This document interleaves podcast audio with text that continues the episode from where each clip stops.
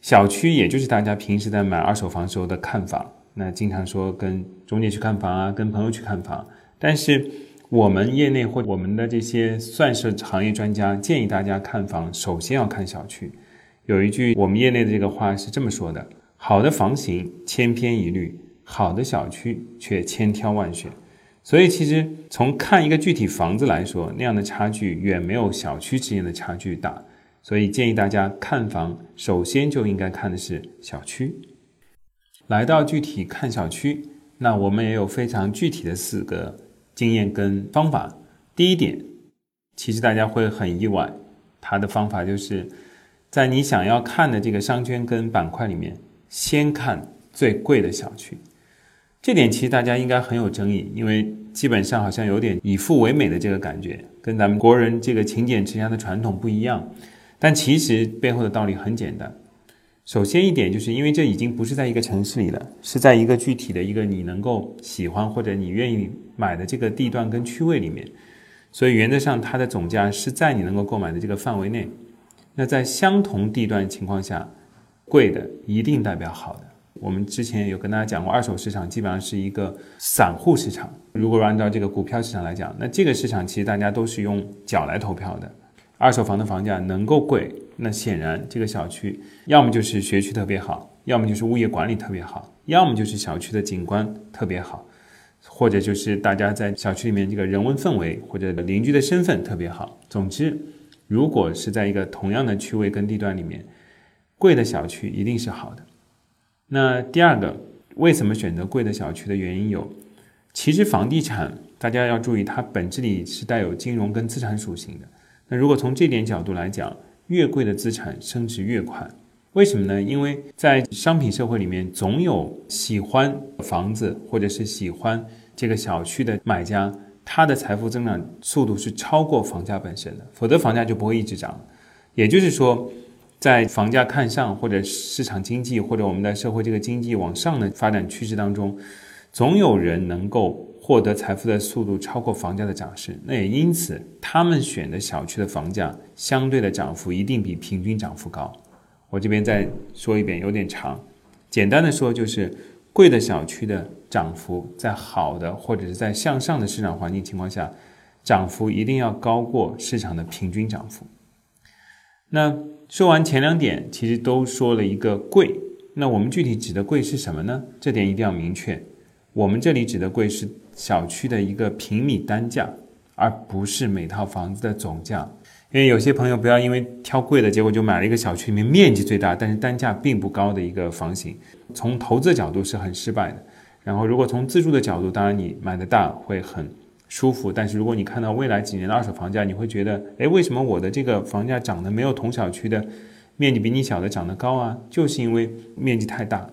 我们说的同商圈同地段选择贵的小区，指的是单价贵。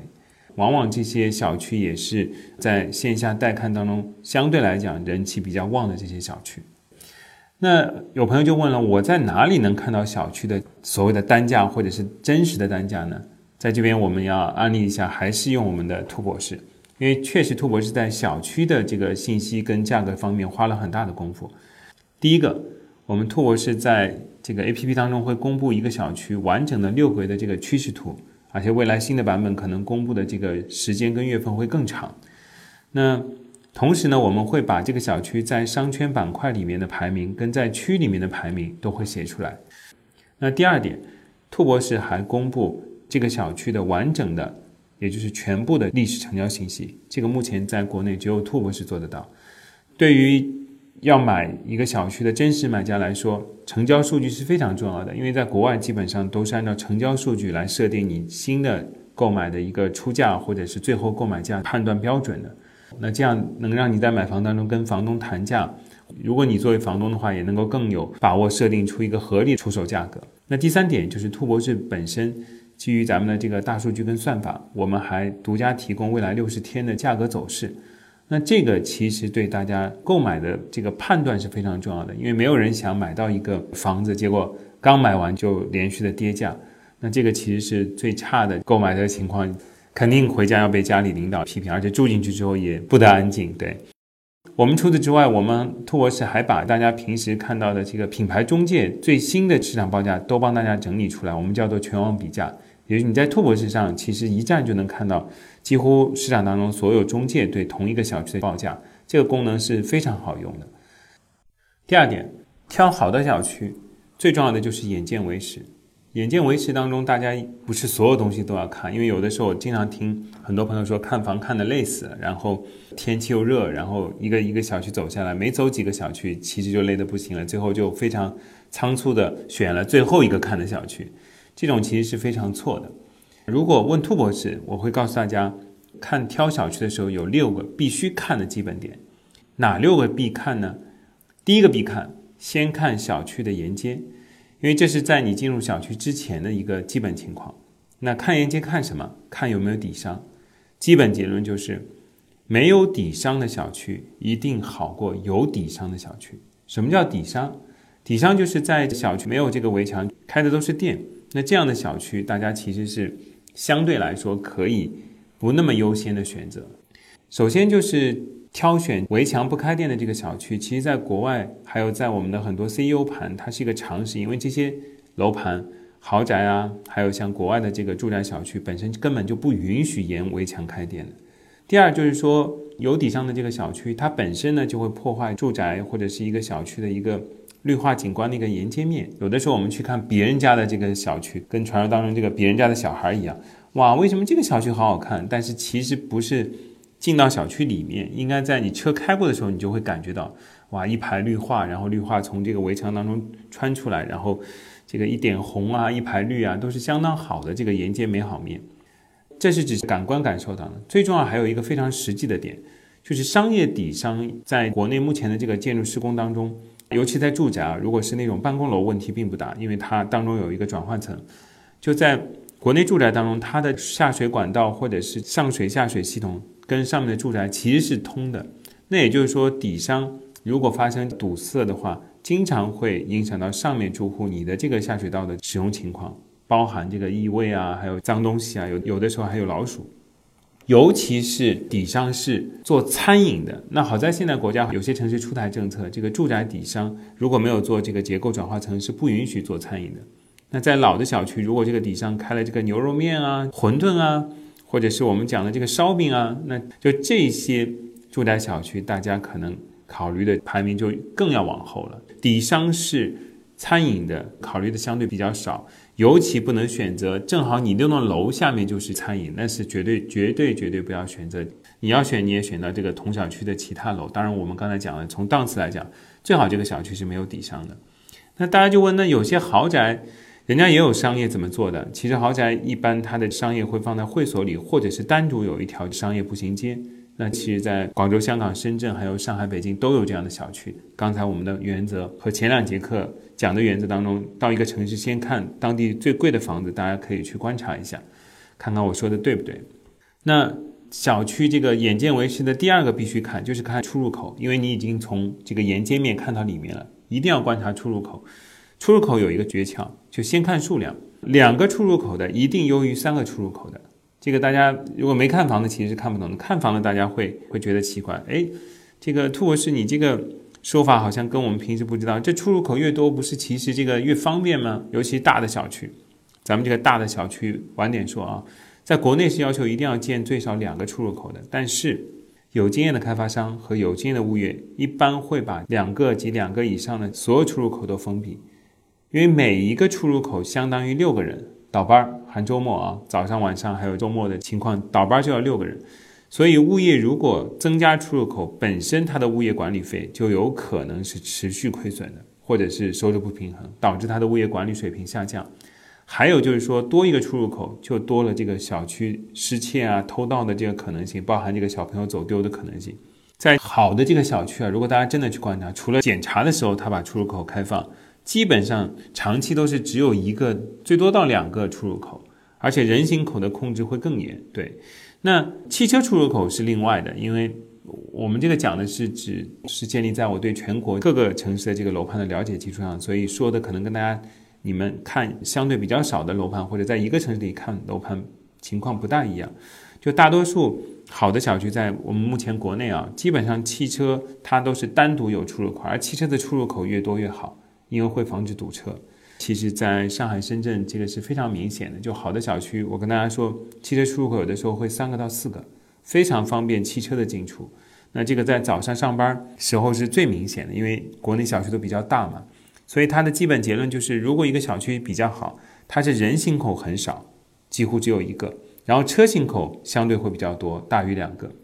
那看小区的第三个就是看停车，这个其实很容易看，因为你要进到小区了嘛，咱们从沿街面。到进出口就是小区大门然后我们进到小区里面，第一眼应该能看到的就是小区里面有没有停车。这个其实跟很多楼盘的宣传，尤其新楼盘的宣传就一致了啊，叫人车分流，或者简单的说就是车走车的，人走人的。但是一定要注意哦，人车分流在我们业内的真实标准是，整个小区地面是不能有停车的。